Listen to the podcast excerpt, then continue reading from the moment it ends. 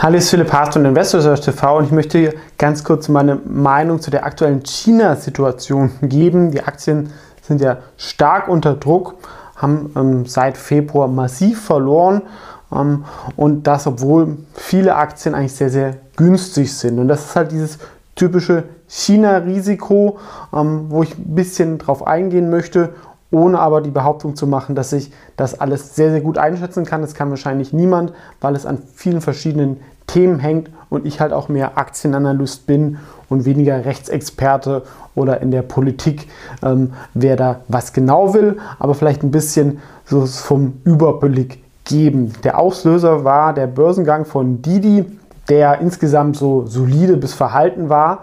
Ähm, was man aber wissen sollte, die Chinesen wollten eigentlich, dass Didi nicht in den USA an die Börse geht. Das haben sie dann trotzdem gemacht. Und dann kam ein neues Ministerium für Cybersecurity und hat gesagt, wir untersuchen euch mal, ähm, was ihr da genau macht bezüglich Daten. Und das ist diese Untersuchung jetzt ist ongoing und dieses Ministerium ist auch neu und ist auch mächtiger als davor, weil sie haben noch mehr Befugnisse, können nicht nur Geldstrafen ähm, verteilen und es ist ein klares Zeichen von China natürlich, dass sie das halt nicht wollen, dass zu viele chinesische Firmen in den USA gelistet sind und vielleicht dann sogar irgendwann ausländische Mehrheitsanteilseigner haben. Kann man auch nachvollziehen, glaube ich, zur ähm, zu verschiedenen Gründen. Einerseits würden die Amerikaner es auch nicht wollen, wenn jetzt irgendeine Facebook in China gelistet wird und da natürlich, sag ich mal, für den Kapitalmarkt ein schlechtes Zeichen, aber natürlich auch irgendwo das Datenthema. Ne? Ja, gerade bei Didi sind Mobilitätsdaten, die haben dann auch einen relativ hohen militärischen ähm, Nutzen oder Relevanz. Äh, und das andere Grund ist eigentlich, kann man auch sagen, ein positiver. China möchte sich eigentlich auch öffnen und einen eigenen starken Kapitalmarkt und Finanzplatz haben mit Hongkong. Und da ist auch nur natürlich, dass sie halt wollen, dass die Firmen auch in Hongkong gelistet sind, was die großen, ah, Alibaba, Baidu und Tencent ja auch sind, teilweise alleine oder als Zweitlisting. Und das glaube ich, auch ein Trend, der weiter fortgesetzt ist. also die These ist definitiv, dass China insgesamt, anders als vielleicht viele andere autoritär regierte Länder, doch sehr rational ist und normalerweise wissen, was sie tun und sie wollen halt ihren eigenen Finanzmarktplatz stärken und dass nicht so viele Firmen dort gelistet sind. Ja, und das Zweite, was auch rational ist, ähm, sie wollen natürlich nicht, dass einzelne Firmen zu mächtig werden. Die Diskussion haben wir auch bei uns im Westen und die chinesischen Internetfirmen sind oft noch mächtiger, weil die Marktanteile noch höher sind, äh, da der Digitalanteil höher ist und ähm, bei uns gibt es ja oft dann noch immerhin lokale Konkurrenten. Ne? Also die, die hat einen Marktanteil von 90 Prozent, ist Monopolist. Davor ging es ja gegen Alibaba dann vor, die auch eine sehr, sehr starke Marktstellung haben, nochmal stärker als Amazon. Und das ist natürlich auch eine gewisse Gefahr für den ähm, Staat, vor allem wenn es dann in den Finanzbereich geht. Da will man natürlich keine Firmen, die too big to fail sind. Ja, also insgesamt, man kann es eigentlich auf zweimal zwei Themen runterbringen. Das eine, ähm, sag ich mal, ist das regulatorische Thema ja, mit Didi, ja, dass man zum Beispiel halt nicht will, dass Daten ins Ausland gehen und das, oder dass eigene Firmen wie Alibaba, die ja vor allem in China tätig sind, zu mächtig werden. Man will da auch Konkurrenz haben, was denke ich auch mit einer marktwirtschaftlichen Sichtweise unterlegt ist. Und das zweite Thema, ist auch, auch ein Doppelthema, ist das Thema Delisting. Die Chinesen wollen einerseits dass mehr Firmen bei ihnen in Hongkong gelistet sind. Hongkong wird ja auch mal chinesischer. Und die Amerikaner wollen letztendlich auch, dass ähm, chinesische Firmen nicht so stark in den USA gelistet sind, weil normalerweise, um an einer amerikanischen Börse gelistet zu sein, muss man Einblicke in die Bücher geben. Und das machen viele chinesische Firmen nicht, weil sie es nicht dürfen. Da gab es so eine Ausnahmeregel und das will man jetzt abschaffen. Ja? Und im ganzen Zentrum ist noch diese Struktur der Viable Interest Entity. Ja? Das dann oft sind die chinesischen Firmen halt dann irgendwie in Kaiman gelistet und ähm, diese Kaiman-Firma ist dann an der Börse gelistet. Das ist sowas, womit es so ein bisschen umgangen wurde und das wurde von beiden Seiten toleriert. Gibt natürlich da irgendwo ein Restrisiko, dass da irgendwo was passiert. Ich sage es mal so, was ist das Fazit? Also die Bewertungen sind inzwischen echt extrem niedrig. Ich finde einige Firmen, die notieren zum Cashword, obwohl sie per se ähm, ein profitables Business sind, was wächst. Also wenn wir sagen, wir kommen nicht zum dritten Weltkrieg, wird sich das alles hier normalisieren. Das ist natürlich auch ein Restrisiko, was man nicht ganz einschätzen kann, dass China doch mal sagt, wir äh, greifen Taiwan oder so an. Dann ist es natürlich ähm, katastrophal. Auf der anderen Seite, ähm, wie gesagt, viele Firmen, ähm, auch die großen, ne, Alibaba äh, ist ein KGV fürs nächste Jahr unter 20 und hat noch ganz viele Sachen äh, dazu, die da nicht so auftauchen. Das ist schon sehr, sehr günstig und da ist, glaube ich, auch jetzt auch schon sehr, sehr viel drin. Das darf man auch nicht vergessen. Viele sagen, ich fasse China gar nicht mehr an. Ähm, aber das sind so ein bisschen diese Themen. Ich denke, bei den Großen ist es auch ähm, nicht so relevant, ja, weil man kann Alibaba ja auch in Hongkong kaufen. Da ist das Delisting-Thema nicht so ähm, schlimm.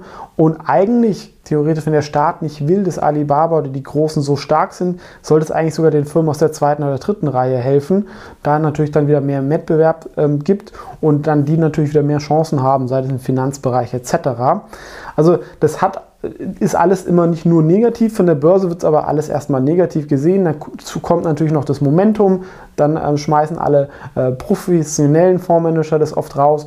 Und Privatanleger in China sind auch sehr Momentum getrieben. Und ist was man auch, ja, wenn man halt aus dem Westen in China investiert, man kennt das Land ja nicht so gut wie sein eigenes, dann ist natürlich im Zweifel, geht mir ja auch so, wenn was nicht passt, schmeißt man da auch eher mal als eine Firma, die um die Ecke ist und die man sehr, sehr gut einschätzen kann, vielleicht auch als Konsument. Ich würde es halt, wie gesagt, über die Positionsgröße steuern. Ich denke, nicht in China investiert zu sein, ist auch ein großer Fehler, da es einfach die ähm, neue ebenbürtige Wirtschaftsmacht ähm, mit den USA ist und im Verhältnis zu den USA die Bewertungen einfach extrem attraktiv sind und das irgendwann auch mal wieder eine andere Story sein kann. Ähm, plus Wirtschaftswachstum in China ist stark. Allerdings sind sie noch nicht so geimpft, das heißt, ähm, das Land bleibt wahrscheinlich auch weiter abgeschottet. Ähm, macht alles natürlich nicht so einfacher. Das ist einfach nur kurz eine eigene Einschätzung von mir. Ich glaube, auch wenn es weh tut, ich hätte auch schon mal davor gedacht, China ist wieder attraktiver, aber man kann es dann, wie gesagt, über die Positionsgröße steuern und es ist einfach jetzt schon mal viel drin. Ganz kurz ähm, dazu, gerne auch kommentieren, wie ihr die verschiedenen Themen seht. Ähm, so schätze ich es einfach ein, dass man das nochmal runterbricht auf diese äh, 2x2 Sachen, Delisting und regulatorisches Risiko.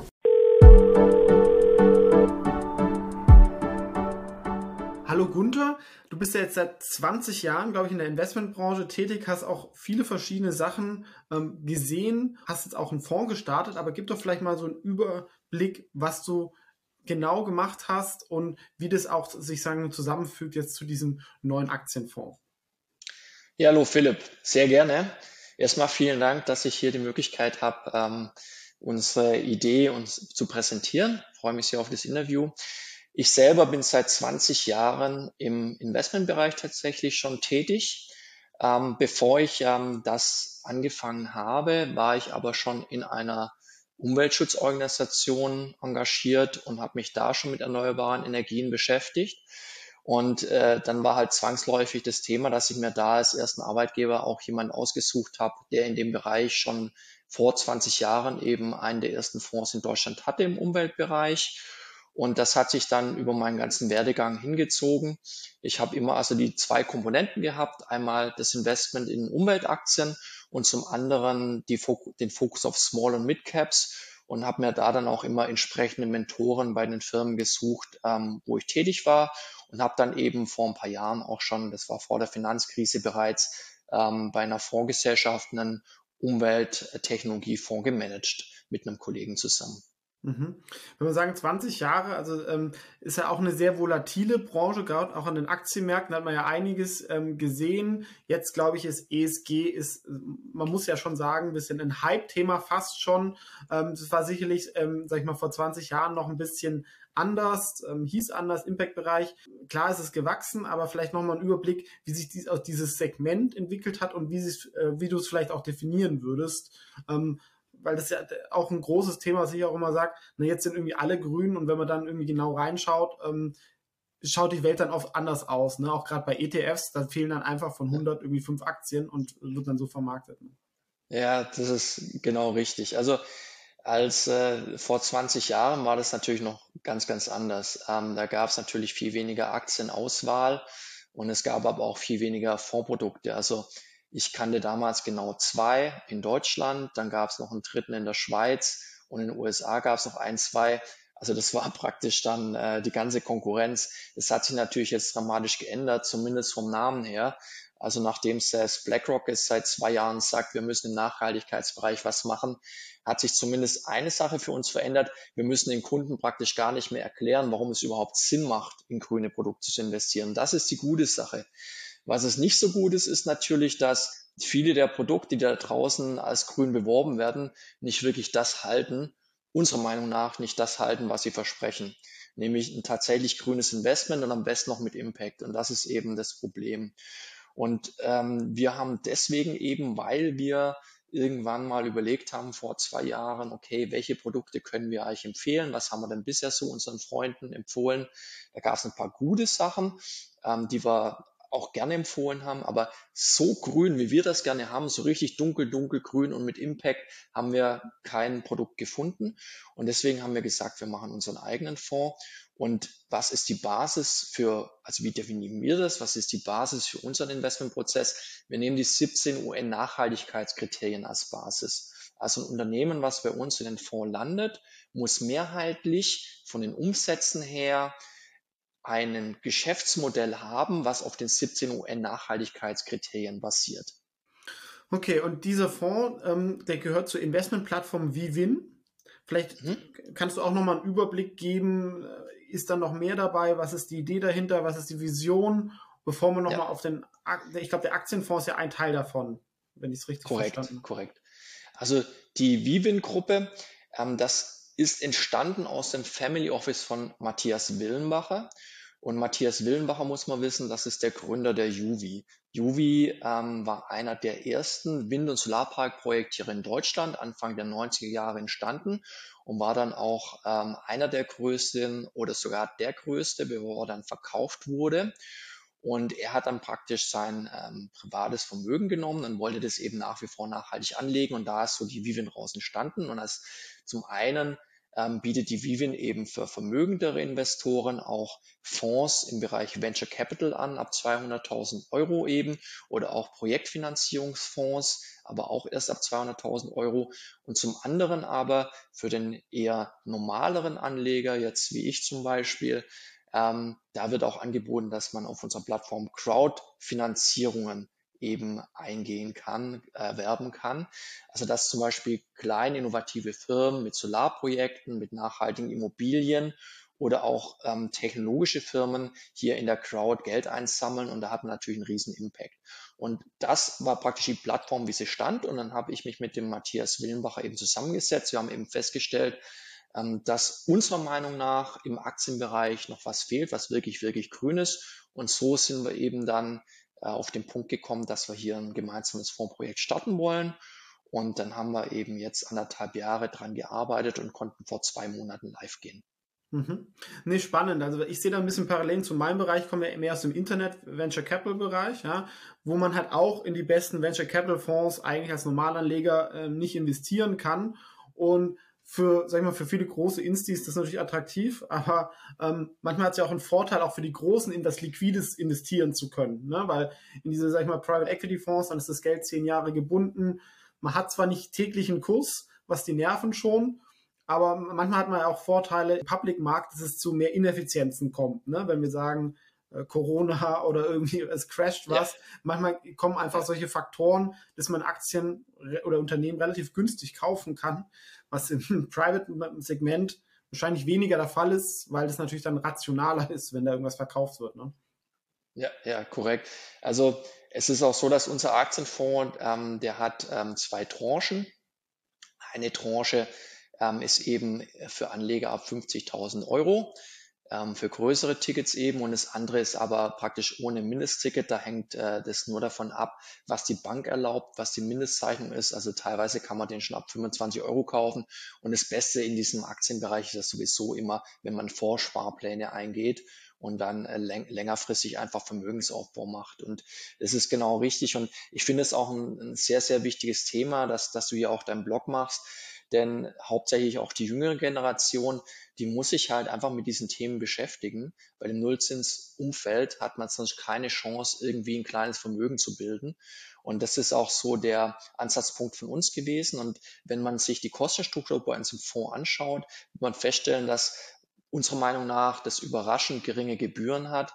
Ähm, wir haben also keine Performance-Fee und ähm, für diese R-Tranche ähm, sind wir eben bei den Kosten knapp unter 1,5 Prozent pro Jahr und bei der E-Tranche bei einem Prozent. Also die Unterschiede sind dann auch nicht so gravierend. Für ein aktiv gemanagtes Produkt ist es unserer Meinung nach sehr günstig. Auch deswegen, weil wir auch einen gewissen sozialen Aspekt sehen, dass die Leute eben auch gerade junge Leute Vermögen bilden sollen. Wir möchten da jedem den Zugang geben, sind auch mittlerweile bei fast allen Banken, also Sparkassen, Volksbanken, bei ganz vielen Direktbanken erwerbbar. Das haben wir überall hinbekommen, trotz der geringen Kosten und sind da, glaube ich, sehr gut aufgestellt, um auch der Aktienkultur ein bisschen auf den Sprung zu helfen. Nee, das klingt gut. Also ich bin ja ähm, bei ÖkoWorld als Aktie investiert, weil ich halt auch diesen Boom da gesehen habe. Aber die Fonds selber, dort sind ja sehr, sehr teuer, wenn man sich das anschaut, was als Aktionär inter interessant ist. Als Investor muss man sich das auch ähm, überlegen. Und was ich halt nochmal zusammenfasse, also Vivin, es macht Crowd-Investments, sag ich mal, ähm, dann ähm, Fondsinvestments für größere Investoren und Aktien. Und ich finde eigentlich Aktien das attraktivste, weil es halt liquide ist und ähm, sag ich mal, auch diversifiziert. Ja, wenn ich jetzt im Crowd-Investment mhm. ist dann oft dann ein Solarpark. Klar, da kann jetzt auch nicht so viel anbrennen, aber ich habe halt trotzdem dann wahrscheinlich die Anteile von irgendeinem Solarpark, wenn da doch mal was ist. Ähm, und das ist natürlich beim Aktienfonds ein bisschen anders. Da sind wahrscheinlich auch Solarparkbetreiber drin, würde ich jetzt mal vermuten.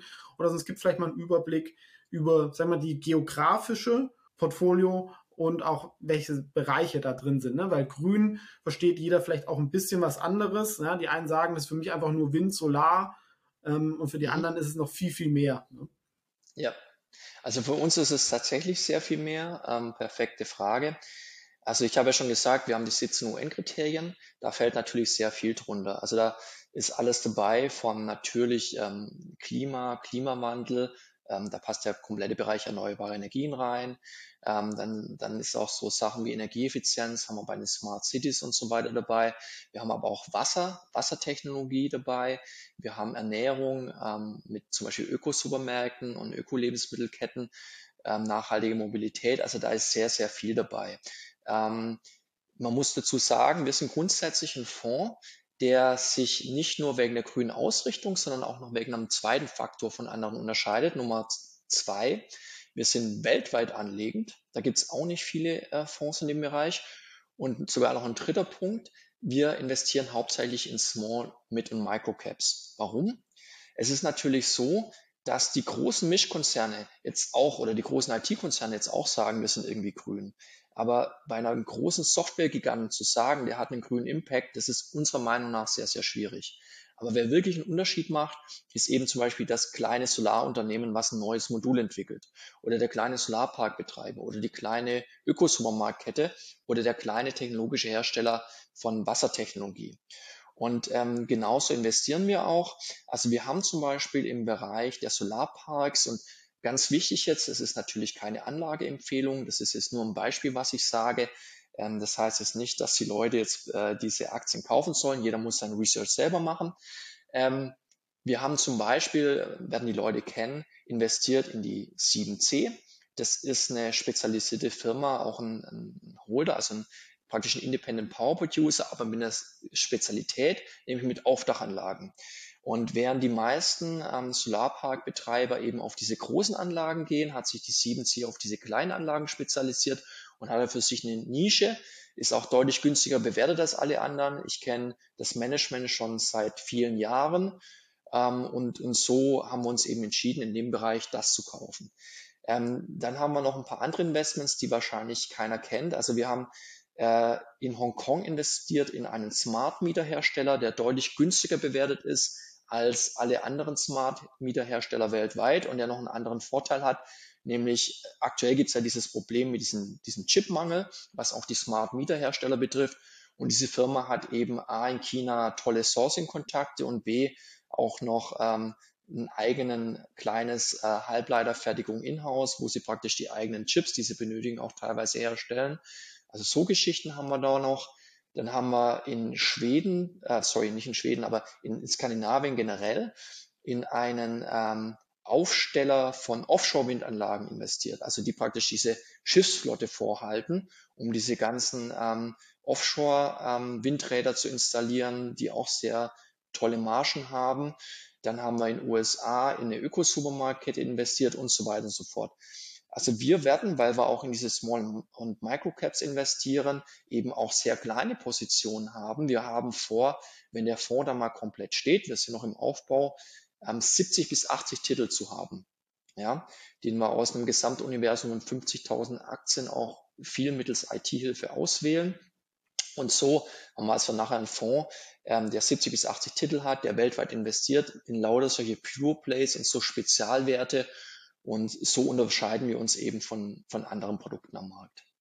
Nee, also 7C Solarparken, die bin ich auch schon sehr lange investiert. Ja, auch, wie gesagt, keine Empfehlung. Ähm, auch aus dem Grund einfach so ein sehr gutes Management. Ähm, hatte ich immer den Eindruck, dass die wirklich da, da sehr unternehmerisch unterwegs sind. Ähm, die Steven ja, also Gerücht, und, Gerücht nach soll der Unternehmenschef, obwohl er CEO ist, selbst noch auf äh, den Dächern rumkraxeln und sich das wirklich technisch noch anschauen. Also das sind natürlich tolle Stories. Nee, und was ich auch spannend finde, ist, man sagt, ähm, ja, Small Caps, glaube ich, na, da sind die Ineffizienzen auch größer und kann man halt auch als aktiver Investor mehr Mehrwert liefern. Ne? Weil, wenn wir sagen, in Hongkong Smart Meter Hersteller, das schaut sich von den, sagen wir, Fondsgesellschaften in Deutschland wahrscheinlich im Normalfall niemand an. Ja? Ähm, USA vielleicht, Asien dann vor Ort. Ähm, und ich finde halt auch ganz interessant, dass man halt dann die verschiedenen Branchen so ein bisschen mischt, ne? weil in erneuerbaren Energien ist ja manchmal so, gut, aktuell oder sagen wir Ende 2020 hat alles sehr, sehr gut funktioniert.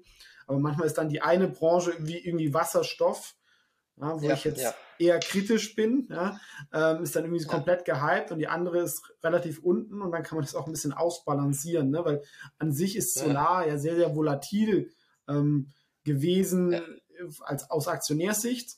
Ich habe auch mal mit dem CEO von Meyer Burger geredet, der hat gemeint, eigentlich gab es ja nur eine ganz große Krise.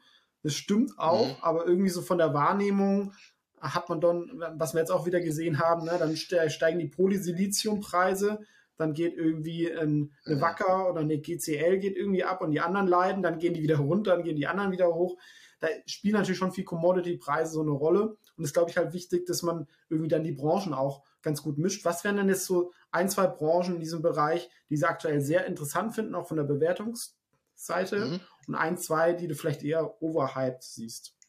Ja, also der, der, der Chef von Meyer Burger hat natürlich völlig recht. Das Problem ist halt nur die große Krise, weil die Finanzkrise und die hat halt dann ewig noch hinterher sich gezogen.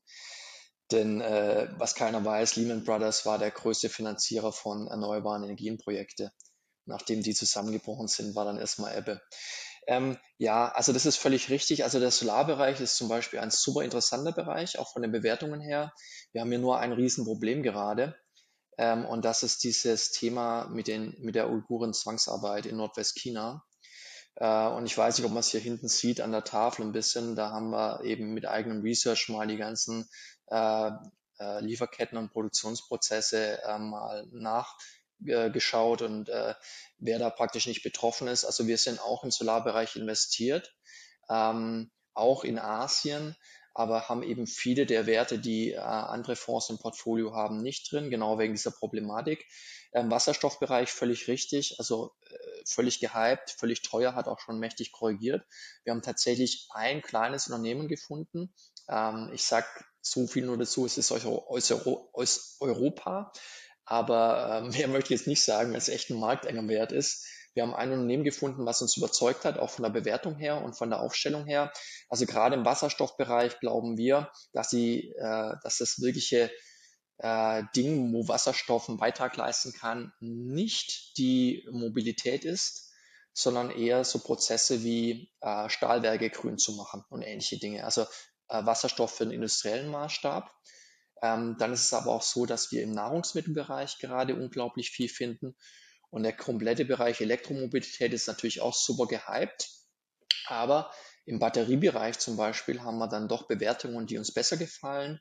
Und gerade auch im Batteriebereich gibt es in Asien ein paar Player, die kleine spezialisierte Zulieferer sind, die auch noch unentdeckt sind und sehr günstig bewertet. Also das ist halt der Vorteil, wenn man so mit Small Caps unterwegs ist, dass man an den Hypes teilnehmen kann, aber im Zweifel doch nur deutlich geringere Bewertungen zahlen muss. Und äh, da fühlen wir uns sehr, sehr wohl. Und es gibt links und rechts gibt es auch noch Spezialstories, also zum Beispiel auch im Wassertechnologiebereich. Ähm, also wir mischen. Also das Portfolio wird am Ende des Tages ähm, nicht zu 40 Prozent aus Solaraktien bestehen oder zu 50 Prozent aus Wasseraktien.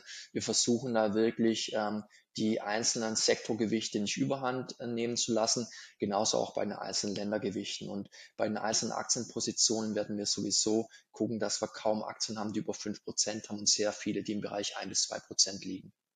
Wenn man sich so die Wertentwicklung des Fonds anschaut, der befindet sich ja noch im Aufbau, aber sind die Schwankungen ja sehr, sehr niedrig. Liegt es daran, dass die mhm. Cashquote aktuell noch relativ groß ja. ist oder gibt es irgendwie eine besondere Absicherungs, ähm, sag ich mal, Strategie, weil das ist mir schon mhm. aufgefallen. Ja, also an die Absicherung glaube ich überhaupt nicht. Also ich habe mir das 20 Jahre lang angeschaut, auch wie Kollegen das machen.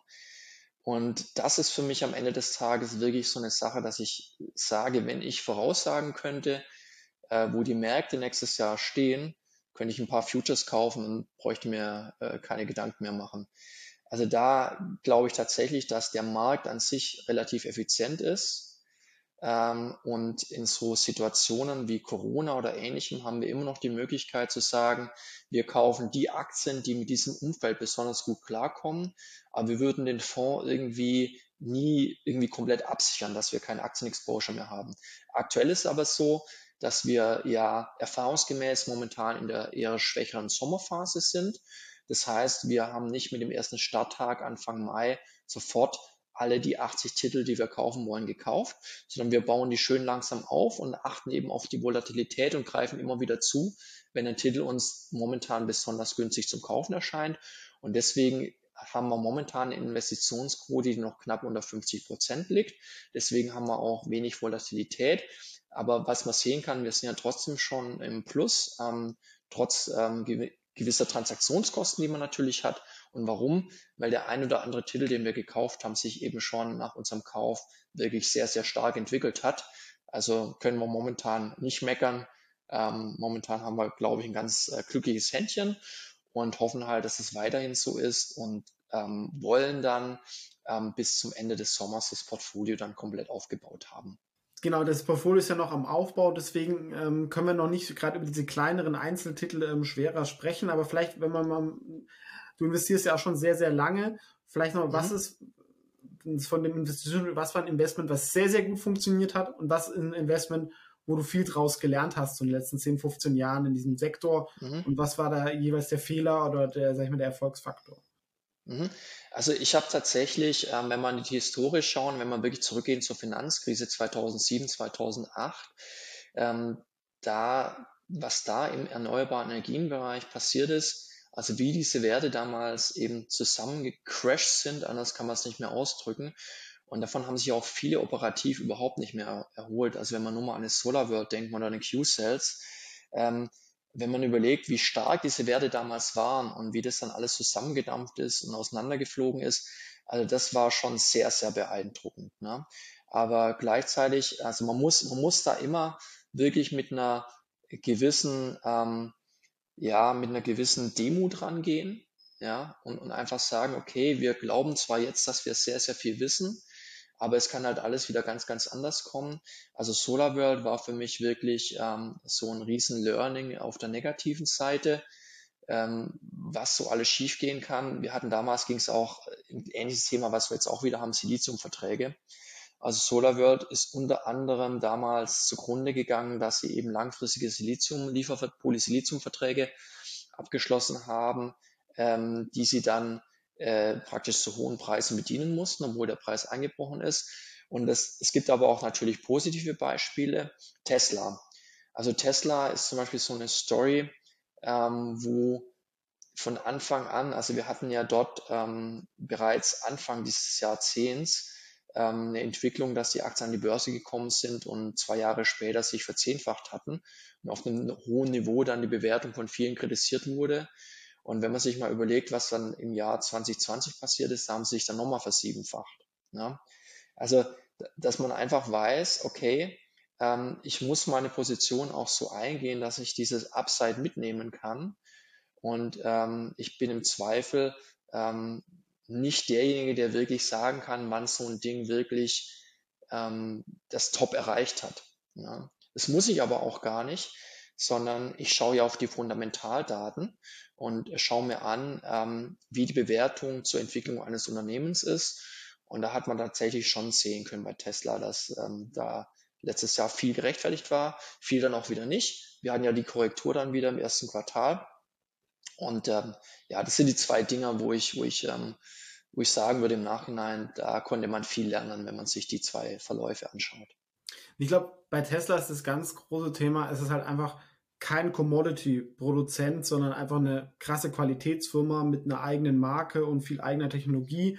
Und viele Firmen im Sektor Solar, Wind, ja, das ist sehr schwierig, sich da krass zu differenzieren, ne? weil wenn ich jetzt irgendwie institutioneller Investor bin und irgendeinen Solarpark kaufe, es ist nicht wie so ein Konsument, ja, dann nimmt man halt ähm, das Solarmodul, was am günstigsten ist im Total Lifetime. Value und da gibt's halt immer Konkurrenz, vor allem wenn die Chinesen da irgendwie günstig produzieren. Das ist noch ein wichtiges Thema auch sind diese ganzen ähm, ESG-Ratings, Nachhaltigkeits, ähm, sag ich mal, Labels. Was ist deine Meinung dazu? Welche Rolle spielt es in dem Fonds? Spielt es eine Rolle? Ähm, und wie siehst du den Sektor insgesamt dazu für dieses ganze Labeling? Ja, da muss ich, da muss ich ein bisschen ausholen. Sorry schon mal dafür.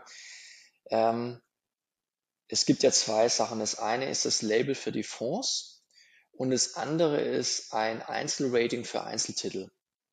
Und wenn man sich mal anschaut, wie jetzt die Konkurrenten meistens ihre äh, Produkte aufbauen, dann basieren die halt die Aktienselektion, also diese Grünselektion, auf den Ratingagenturen. Und das Problem ist halt unserer Meinung nach, dass die großen Ratingagenturen halt nur die größten Aktien der Welt raten. Also das ist, kennt man ja schon aus dem normalen Research, dass eben viele kleine Aktien under Research sind oder gar kein Research haben. Und im, im grünen Bereich ist das noch gravierender. Und dann hast du halt die großen IT-Firmen, die geratet werden, du hast die großen Mischkonzerne, die geratet werden, die unserer Meinung nach ja aber überhaupt nicht 100% grün sind, sondern im Zweifel irgendeine kleine Tochterfirma haben oder irgendwie eine grüne Recyclingstrategie in der Firma für das Essen der Mitarbeiter oder was weiß ich was, ein Veggie Day haben. Ähm, so kann man unserer Meinung nach nicht rangehen. Und, und deswegen machen wir halt alles in-house selber, machen halt diesen Stockpicking-Fokus äh, so. Und dann hast du gleichzeitig eben auch ähm, diese Fonds-Rating-Anbieter. Da gibt's welche, die sind gut und welche, die sind, also immer persönliche Meinung natürlich, und welche, die sind nicht so gut. Ähm, grundsätzlich ist aber so, wenn ich mir halt so anschaue, wer so alles ein grünes Rating gibt, habe ich halt teilweise schon meine Zweifel. Und wir werden uns natürlich auch mit den grünen Labels beschäftigen. Ich habe das auch schon vor vor 13 Jahren hatte unser Fonds ein, ein, Label damals bekommen, eines der ersten in dem Bereich, den wir damals gemanagt hatten, dieser, dieser alte Fonds. Und äh, habe da mit einer Ratingagentur, die wir sehr gut fanden, waren wir eines der ersten Produkte und haben den ganzen Prozess durchgemacht und haben uns auch gut mit ihnen abgestimmt. Deswegen bin ich zuversichtlich, dass da einiges noch viel, viel besser wird. Übrigens wie auch bei den Rating der Einzeltitel. Ich bin überzeugt davon, jeden Monat wird es immer besser werden. Die werden mehr Daten haben und dann wird es immer besser. Und im Fondsbereich glaube ich ähnlich. Ähm, man wird, wird da eine Diskussion in der Branche haben, was ist wirklich grün, die wir natürlich mit unserem Produkt und mit unseren konträren Aussagen sehr, sehr gerne anstoßen, dass vielleicht grundsätzlich alle grünen Fonds deutlich grüner werden ähm, und das wird die Labels genauso betreffen. Ich denke, die Labels werden genauer hinschauen und, und wir haben jetzt nicht angestrebt, dass wir irgendwie fünf Labels haben müssen. Wir werden mit allen sprechen, die mit uns ins Gespräch gehen werden und ähm, sind dann happy, auch einen Rating-Prozess mit denen durchzuführen. Ist aber überhaupt nicht unser Fokus. Wir wissen, wie grün was sind. Ähm, wir können es auch belegen. Man wird es auch nachher, wenn wir die Einzeltitel ähm, offenlegen, kann man auch über jeden einzelnen Titel dann diskutieren. Da können wir für jeden einzelnen Titel die Hand ins Feuer legen. Und ja, also grundsätzlich positiv, aber ähm, da, wird, da wird noch viel besser gemacht werden und viel passieren in dem Bereich. Ich glaube, daran liegt aber auch eine große Chance, denn ähm, wenn, wir sind uns ja einig, dass das grüne Investieren wichtiger ist. Aktuell fließt halt auch noch viel, sag ich mal, in so Greenwashing-Produkte. Aber wenn halt die ganz großen Volumina von Assets in die echten grünen Firmen reingehen, der Markt ist ja nicht so groß. Ja, also ich habe mal die Rechnung aufgemacht, irgendwie Siemens hat Dresserand, glaube ich, für 15 Milliarden gekauft oder sowas. Ja, ja. Ähm, für die Summe hätten sie damals die komplette Solar- und Windbranche der Welt kaufen können. Ja, das ist, war ja damals eine relativ, und auch heute ist ja nicht so, so viel größer. Ähm, äh. Und da können natürlich dann auch schnell wieder Blasen entstehen, weil alle müssen das irgendwie kaufen, um dann das Label ranzuholen. Ähm, und ihr würde natürlich auch nochmal doppelt profitieren, wenn man halt dann da wirklich dann sehr grün aufgestellt ist. Aktuell ist, denke ich, auch manchmal ein bisschen schwierig, weil ich kenne es auch von Small Caps. Da hat man dann Firmen, die haben kein Rating, zählt dann einfach als rot. Und hat man irgendwie dann oft schnell, ähm, sag ich mal, ein schlechteres Rating als eigentlich irgendein Fonds, der einfach irgendwie in Software-Cloud-Firmen investiert, was per se jetzt keinen CO2-Abdruck so groß hat, aber jetzt auch nicht, sag ich mal, die riesengrüne Strategie dahinter hat. Ne? Ähm, mhm. Das ist, denke ich, so ein bisschen das kurzfristige und langfristige. Wenn ich da nochmal einhaken darf, also um, um das nicht falsch zu verstehen, ähm, wie ich am Anfang schon sagte, also es gibt, es gibt viele gute Produkte in dem Bereich. Es gibt viele Produkte, die ich meinen äh, Friends and Family früher auch empfohlen habe. Ähm, wir haben da nur halt genau reingeschaut und haben gesagt, wir möchten es nochmal deutlich besser machen, was wir unserer Meinung auch machen. Ähm, und ähm, grundsätzlich ist es so, dass jeder kleine Trippelschritt, den die Finanzbranche Richtung Grün macht, finde ich gut. Und es ist auf jeden Fall besser als alles, was bisher da war. Ähm, denn sagen wir, traditionelles Investment, was sich wirklich gar nicht um diese Themen kümmert, das ist wirklich ein Thema von gestern. Ist eigentlich auch nicht sinnvoll, weil wir ja natürlich auch viele Risiken haben, die darüber reinkommen, wenn man noch in fossile Energien oder ähnliche Dinge investiert. Ähm, also Deswegen, wir möchten helfen und auch gerne mit einer kontroversen Kritik und einem Prozess, dass alles noch deutlich grüner wird und sind da auch gerne ein bisschen aggressiver unterwegs. Soll aber nicht heißen, dass es nicht auch andere gute Produkte da draußen gibt und nicht andere Kollegen, die auch wirklich einen guten Job machen. Hm. Aber genau, aber das vielleicht auch nochmal der Hinweis ist, man sollte als Anleger sich auch mal, wenn dann das Portfolio verfügbar ist, mal reinschauen. Ne? Also mir ist es, ich, genau. mir ist halt aufgefallen bei einigen ETFs, die dann irgendwie Sustainable MSCI World oder ich, ich will, will gar keinen Namen nennen. Und wie schon angesprochen, das ist eigentlich genau das gleiche Produkt und dann fehlt halt einfach irgendwie eine Bayer oder so oder irgendein Waffenhersteller. Und das ist das, das, damit ist auch okay, ja, aber damit macht man, glaube ich, die Erwartungshaltung ist, wenn man sagt, ich will jetzt wirklich grün investieren, ist ja eine andere. Ne? Nee, perfekt. Das ist, das ist exakt richtig. Das Beste, was ein Anleger machen kann, wenn er wirklich wissen will, ob er einen grünen Fonds hat oder ein grünes Produkt ist, schaut euch die Jahres-, die Geschäftsberichte, die Jahresberichte oder die Halbjahresberichte an. Guckt einfach mal rein. Da seht ihr dann irgendwie so 40, 50 Titel gebt die einfach mal ähm, im Google, äh, wenn, entweder kennt ihr sie schon oder wenn ihr sie nicht kennt, gebt sie einfach in der Google-Suche ein, schaut euch kurz den Firmenprofil an und dann könnt ihr für euch entscheiden, ob das wirklich grüne Titel sind, die bei euch im Fonds liegen. Und, und das ist das Beste, was ein Anleger machen kann, um zu entscheiden, ob das ein grünes Produkt ist oder nicht. Und äh, ich hoffe natürlich, dass das irgendwann nicht mehr notwendig ist, dass dann praktisch alle diesen grünen Fondslabels, die es da draußen gibt, ähm, dann so zuverlässig sind, dass man dann praktisch im, äh, im Automodus, im, im Schlafmodus dann einfach einen Fonds kaufen kann. Aber meiner Meinung nach sind wir da eben aktuell noch nicht. Ähm, und äh, ja, völlig richtig. Also gerade auch was die ETS betrifft, die dann nachhaltig sein sollen. Wie gesagt, ich, es ist super, dass dann ein paar Titel draußen sind, dass keine Waffenhersteller drin sind, dass keine fossile Energie drin ist. Aber meine Kritik ist dann halt, dass ich dann diesen Fonds noch nicht als grün bezeichnen würde. Das, der ist dann definitiv besser als der normale ETF oder der normale Index, aber ist er deswegen schon grün? Um wirklich grün zu sein, da muss schon ein bisschen mehr passieren, meiner Meinung nach. Gut, es ist immer schon weit fortgeschritten in der Zeit. Vielleicht noch ein, zwei letzten Fragen. Ich nehme an, der Fonds richtet sich letztendlich an alle, die halt irgendwie grün nachhaltig investieren. Wie wird er denn vertrieben? Also ähm, du hast vorher angesprochen, mhm. über die verschiedenen Direktbanken ist er verfügbar. Was sind so ein paar Banken, wo jetzt die Kunden schon äh, gut geklappt mhm. hat mit dem Kauf? Ähm, mhm. Oder was ist da ja. ähm, die Strategie? Ja. Also äh, unser Fonds kann, wenn man möchte, von jedem gekauft werden und zwar aus einem ganz einfachen Grund. Man kann uns auch an der Fondsbörse Hamburg kaufen. Ja, also man kann einfach bei jedem x-beliebigen Broker eine Order an der Börse Hamburg aufgeben. Aber wir sind auch bei sehr, sehr vielen Banken ganz normal über die KVG erwerbbar. Also praktisch direkt in der Abrechnung mit der Fondsgesellschaft. Und das betrifft fast alle Volksbanken. Das hängt immer ein bisschen von der Größe der Volksbank ab. Sie betrifft fast alle Sparkassen. Da ist es eher so ein Thema, ob der Betreuer das eben einem, ja, ob er sich die Mühe macht und es raussucht. Ähm, das betrifft die Deutsche Bank, das betrifft die Commerzbank, das betrifft auch äh, Umweltbanken, also nachhaltige Banken wie die GLS zum Beispiel. Ähm, das betrifft aber auch alle Direktbanken. Also so kann man zum Beispiel bei der Comdirect auch einen Sparplan sogar auf unseren Fonds machen, obwohl es eigentlich auf der Seite steht, dass es nicht geht, aber es geht tatsächlich. Einfach ausprobieren. Ähm, äh, man kann auch, auch bei der FlatEx und, und bei anderen Direktbanken, zum Beispiel auch äh, DAB und äh, es an, angeblich auch, obwohl es eigentlich nicht gehen sollte, aber bei der ING wohl auch. Also einfach ausprobieren.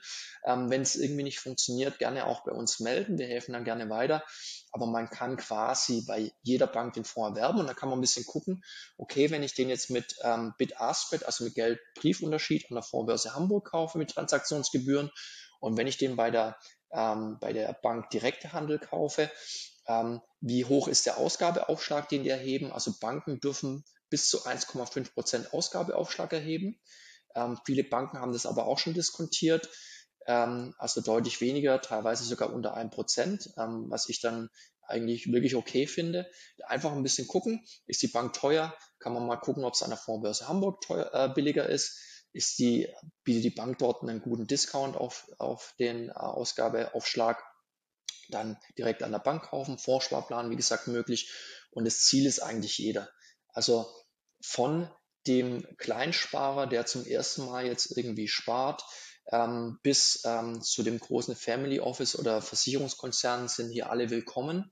Ähm, wichtig ist halt, ähm, nie alle Eier in einen Korb legen. Also wenn man mal anfängt, irgendwie mit 25 Euro oder so, ist natürlich Quatsch, jetzt fünf verschiedene Fonds anzusparen. Aber äh, wenn man auch größere Summen investieren möchte, immer gerne streuen, nicht den Fehler machen, alles in einen Korb zu legen. Und äh, das sind wir, glaube ich, eine super Ergänzung für jemanden, der sagen würde, so jetzt möchte ich noch so ein wirklich, wirklich grünes Produkt haben. Ähm, ich möchte bei äh, Leuten investieren, die sich auch wirklich dafür ähm, ähm, faszinieren und die wirklich äh, dafür brennen und ihr Herz da, den da haben und die wirklich, wirklich grün sind. Und ich glaube, die Anleger, wenn sie sich bei uns dann in den Newsletter eintragen, werden sie auch regelmäßig dann über die äh, Entwicklungen beim Fonds ähm, auf dem Laufenden gehalten. Also ganz so verschwiegen, wie ich jetzt heute war, bin ich normalerweise nicht. Aber wir müssen natürlich ein bisschen aufpassen, dass jetzt äh, wir keine marktengen Einzeltitel empfehlen. Und wir sind natürlich noch gerade mitten im Aufbau. Deswegen möchte ich auch taktisch jetzt äh, hier noch nicht zu viel verraten, was vielleicht die Konkurrenz gerne dann äh, aufmerksam hier nachverfolgt. Okay, sehr gut. Das wären, glaube ich, auch so die Argumente, ne? dass man sagt, okay, man investiert in wirklich ein grünes Produkt, zu überschaubaren Kosten und auch mit Positionen, die man nicht jetzt so kennt. Ja, ähm, also da sind auch äh, äh, Aktien abseits von Tesla oder von vielleicht bekannten Solarfirmen ähm, dabei. Ich werde es verlinken unten in der Beschreibung zu dem Video, wo man sich dann auch noch mehr Informationen ähm, irgendwie dazu suchen kann. Ansonsten, ich habe was gelernt. Ähm, vielen Dank, Gunther. Und vielleicht mal bis zum, wir sehen uns vielleicht auch mal auf einem Event, äh, wo wir vorher schon mal gesehen haben. Mal gucken. Genau. Sehr, sehr gerne. Also ich, ich wenn ich noch ein, ein letztes Wort sagen darf, also ich glaube, deine Anleger sind ja schon ähm, relativ, äh, wie sagt man heutzutage, financial gebildet sozusagen, ja. Ähm, wir reden hier so mit, mit äh, Profis oder Halbprofis schon. Ähm, wenn es jetzt aber Leute hören, für die das noch ein neues Thema ist, mein Appell nochmal, zwei Sachen. Nummer eins, bitte beschäftigt euch auf, sag mal, für euer Eigenwohl schon aus, aus einem gewissen Egoismus mit diesem ganzen Bereich Aktien, Aktienmärkte, Sparen und Fonds. Es ist die einzige Möglichkeit, wie viele von euch äh, jemals äh, zu einem gescheiten Ersparnis kommen können. Äh, denn bei einer, in der Nullzinsphase habt ihr keine andere Möglichkeit. Es gibt natürlich immer Risiken in dem Bereich. Auch ganz wichtig, das habe ich vorher gar nicht gesagt, unseren Aktienfonds auch immer nur mit einem Zeithorizont bitte von fünf bis sieben Jahre investieren. Das ist ganz, ganz wichtig generell bei aktienbasierten Produkten. Und der zweite Punkt ist nochmal, beschäftigt euch auch bitte mit dieser ganzen grünen Geschichte, denn so viel Impact, wie ihr haben werdet bei der Anlage eurer Gelder, habt ihr sonst nur mit eurem kompletten Konsumverhalten. Also da bitte nicht äh, denken, dass das keinen Unterschied macht. Ähm, wenn ihr darauf achtet, was ihr persönlich macht und äh, äh, da irgendwie auch einen grünen Gedanken ein bisschen habt, guckt auch, was ihr im Finanzbereich macht. Das hat wirklich einen riesen Unterschied. Wenn ein Unternehmen dem Geldhahn zugedreht bekommt vom Kapitalmarkt oder von den Banken, dann kann das nichts mehr Schlechtes machen und kann aber eben auch nichts Gutes machen. Ähm, deswegen, ähm, ist notwendig, dass hier in grüne Anlagen investiert wird, um diesen ganzen kleinen grünen Unternehmen auch die entsprechendes Kapital zur Verfügung zu stellen, dass die wachsen können. Das ist, glaube ich, noch ein guter Punkt, ne? wenn man sagen wir, wir greifen mal Tesla auf, ne? wenn die halt, man kann jetzt sagen, die Aktie ist sicherlich nicht günstig, aber wenn die halt auf dieser hohen Bewertung Kapital aufnehmen kann, können die neue ja. äh, Fabriken eröffnen und es wird dann auch ein bisschen zu einer self-fulfilling prophecy. Und wenn die halt immer unterbewertet sind, wie es ja oft dann die Old Economy Firmen waren, wie jetzt Öl oder auch die traditionellen Automobilhersteller, dann allein schon von der Story werden die grün, weil sie wollen ja auch dann den, ähm, sag ich mal, den Aktienkurs irgendwie ähm, steigern, ich glaube, es, ähm, es sind dann so die zwei Effekte. Wie gesagt, ihr findet es unten verlinkt, ähm, wenn es euch interessiert. Und ähm, ich denke, dann gibt es dann in einigen Wochen, Monaten dann auch nochmal mehr Infos zu den Positionen. Werde ich dann auch nochmal reinschauen, ob ich die Aktien schon kenne oder nicht. Ähm, ja. Machen wir. Ich bin gespannt. Vielen Dank, ja. Philipp. Super, vielen Dank. Ciao.